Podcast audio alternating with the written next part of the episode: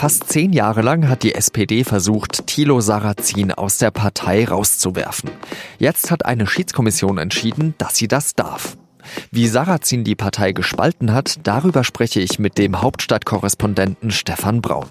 Schön, dass Sie bei Auf den Punkt zuhören. Mein Name ist Jean-Marie Magro.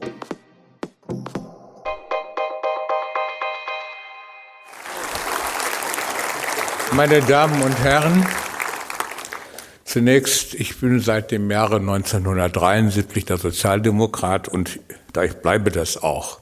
Da klingt Thilo Sarrazin noch sehr sicher bei einem Auftritt in Österreich im Oktober 2015. 2010 hat Sarrazin sein Buch Deutschland schafft sich ab veröffentlicht. Im Buch schreibt Sarrazin darüber, wie Deutschland angeblich unter der Zuwanderung leidet. Sarrazin macht dazu sehr zweifelhafte biologische Vergleiche. Deutschland sei wie ein Gestüt Lipizzanerpferde, in das in jeder Generation ein belgischer Ackergaul eingepflanzt würde.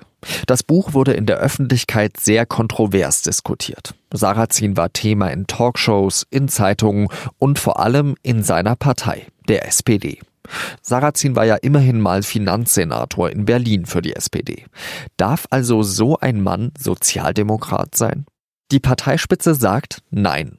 2010 und 2011 hat sie versucht, Sarrazin rauszuwerfen, aber sie scheiterte beide Male. Und Sarrazin? Der veröffentlicht fast jedes Jahr ein neues Buch. Und in denen behauptet er etwa, Europa brauche den Euro nicht, in Deutschland herrsche ein Tugendterror und der Islam würde die Gesellschaft bedrohen.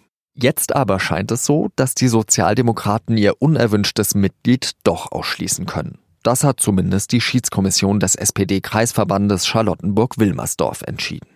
Sarrazin wird Berufung gegen dieses Urteil einlegen. Das hat sein Anwalt gesagt. Notfalls werde man am Ende sogar vor dem Bundesverfassungsgericht klagen. Die Angelegenheit könnte sich also noch Jahre hinziehen. Bei mir ist jetzt Stefan Braun, Hauptstadtkorrespondent für die Süddeutsche Zeitung. Stefan, der SPD-Generalsekretär Lars Klingbeil freut sich auf Twitter über diese Entscheidung. Atmet man im Willy Brandt-Haus jetzt auf? Ja, das tut man ganz sicher. Und zwar einfach, weil ein relativ langer Kampf noch nicht zu Ende ist, weil Sarrazin ja schon angemeldet hat, dass er dagegen klagen wird. Aber zum ersten Mal die Partei in einer Situation ist, wo sie offenbar die Möglichkeit hat, dieses Ziel zu erreichen. Und ich glaube, insbesondere in der SPD-Spitze war das Bedürfnis groß, einmal endlich kenntlich zu machen, dass das eigentlich in der SPD nicht zu Hause ist. Was meine ich mit das? Mit das meine ich das Spielen mit rassistischen Ressentiments, das Verallgemeinern über Spezialfälle hinaus, dieses Ausgrenzen, Abgrenzen, Anfeinden und äh, für alles verantwortlich machen mit diesen Methoden hat Sarrazin jetzt seit Jahren gearbeitet. Die SPD hat es ins Mark getroffen, wenn man sich an ihre, an ihr Selbstverständnis erinnert als weltoffene liberale Partei. Deswegen, ja, man atmet auf. Der Juso-Vorsitzende Kevin Kühnert hat ja auch gesagt, Sarrazin würde mit der SPD-Mitgliedschaft seinen größten Kassenschlager verlieren. Also Sarrazin hat ja auch bewusst Werbung damit gemacht, ich sage das als Sozialdemokrat. Siehst du das auch so? Ich habe mich ehrlicherweise schon länger gefragt, warum Sarrazin unbedingt in der SPD bleiben will. Sein Argument war ja bislang immer, er kämpft gegen den Parteiausschuss, weil er möchte, dass die SPD auch schwierige Meinungen zulässt. Bei dem, was er jetzt aber seit Jahren gemacht hat, geht es ja nicht mehr nur um eine Meinung. Es geht äh, rigide um eine Ausgrenzung, um eine Feindbildvereinfachung. Mit der hat Sarrazin gearbeitet. Deswegen möglicherweise geht ein bisschen Wirkung verloren, dass er vielleicht irgendwann nicht mehr Sozialdemokrat ist. Man muss ja die ganzen Klagen noch abwarten. Aber ich würde sagen, seine Wirkung entfaltet er heute durch den Bekanntheitsgrad, den er hat, auch ohne SPD-Parteibuch. Warum ist denn so ein Ausschluss so schwierig? Warum dauert es denn so lange, jemanden aus einer Partei auszuschließen wie Sarrazin? Wir leben davon, dass Parteien unterschiedliche Meinungen äh, haben und dass in Parteien unterschiedliche Meinungen vertreten werden. Insoweit finde ich vollkommen richtig, dass es schwer ist, jemanden auszuschließen. In diesem Fall finde ich es richtig und hoffnungsvoll, dass es soweit kommen könnte, einfach weil die Sozialdemokratie natürlich eine Debatte darüber führt und führen muss, was in Gemeinden möglich ist, was SPD-Oberbürgermeister berichten, auch bei der Schwierigkeit der Aufnahme von zu vielen Flüchtlingen oder von sehr vielen Flüchtlingen.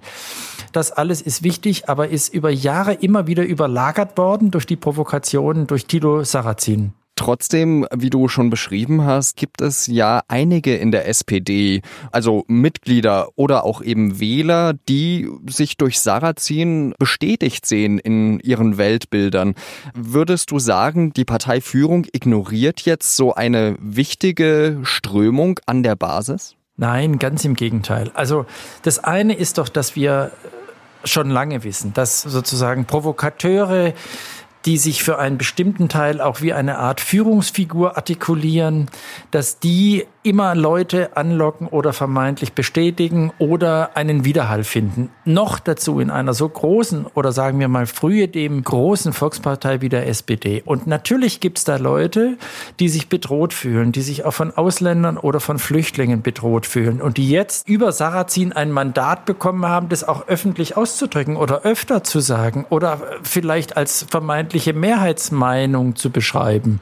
Ich glaube nicht, dass die SPD sozusagen verpflichtet verpflichtet gewesen wäre, jede Strömung, jedes, jeder Gedanke, den SPD-Mitglieder haben, quasi zu tolerieren. Würdest du jetzt sagen mit diesem Parteiausschlussverfahren, dass äh, viele Wähler, viele ehemalige SPD-Wähler, die jetzt eben die AfD gewählt haben, sich jetzt endgültig von der Partei verabschiedet sehen? Ich glaube, das ist nicht der springende Punkt. Das kann passieren, insbesondere dann, wenn die SPD weiterhin diese Debatte für sich selbst nicht klärt. Ich bin geneigt zu sagen, die SPD hat irgendwie einen ungelösten Konflikt zwischen den Oberstudienräten, die vor allem auf die Flüchtlingspolitik gucken und natürlich da ein gutes Bild abgeben wollen, und den Oberbürgermeistern, die dann aber sehr konkret dafür verantwortlich sind, wie es gelingt, auch in Gemeinden, die eine schwierigere Sozialstruktur haben, die weniger Geld haben, die weniger auch für die eigenen Bewohner machen können, wie die das umsetzen und welche Probleme sie dabei haben.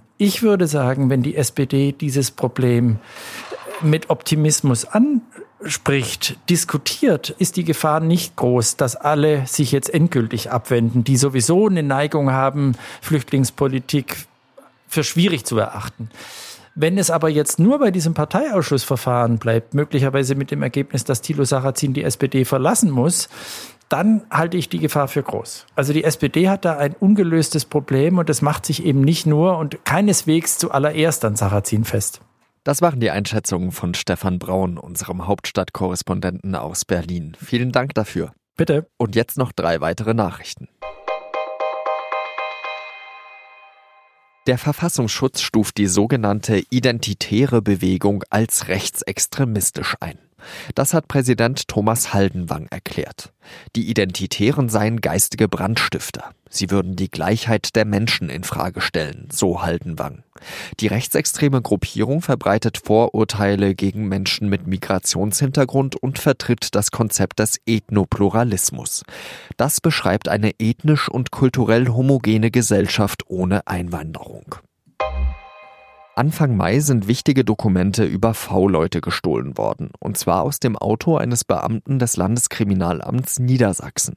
V-Leute sind sogenannte Vertrauenspersonen, die Ermittlern als Spitzel dienen. Der betroffene Beamte soll für Informanten aus der Islamismusszene zuständig sein. Der Dieb hatte aber anscheinend kein großes Interesse an den sensiblen Informationen. Drei Tage nach dem Diebstahl hat nämlich ein Angler die Aktentasche mit den Dokumenten in einem Teich gefunden. Dafür haben dann aber Bargeld und EC-Karte gefehlt. Der französische Senat hat einer nationalen Digitalsteuer zugestimmt. Das heißt, dass große Internetkonzerne wie Google, Amazon oder Facebook dann zum Beispiel drei Prozent Steuern zahlen sollen, wenn sie in Frankreich im Netz Geld mit Werbung verdienen. Damit legt sich Frankreich mit den USA an, die gegen diese Digitalsteuer sind. US-Präsident Trump hat sogar mit Zöllen oder anderen Sanktionen gedroht. Die Steuer diskriminiere amerikanische Unternehmen, so Trump.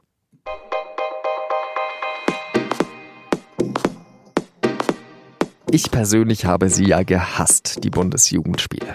auch wenn ich kein unsportliches Kind war, aber Sprinten, Weitspringen, damit konnte ich wirklich überhaupt gar nichts anfangen. Was sagt es denn aber über uns als Gesellschaft aus, wenn wir bei solchen Veranstaltungen auch noch Teilnehmerurkunden brauchen?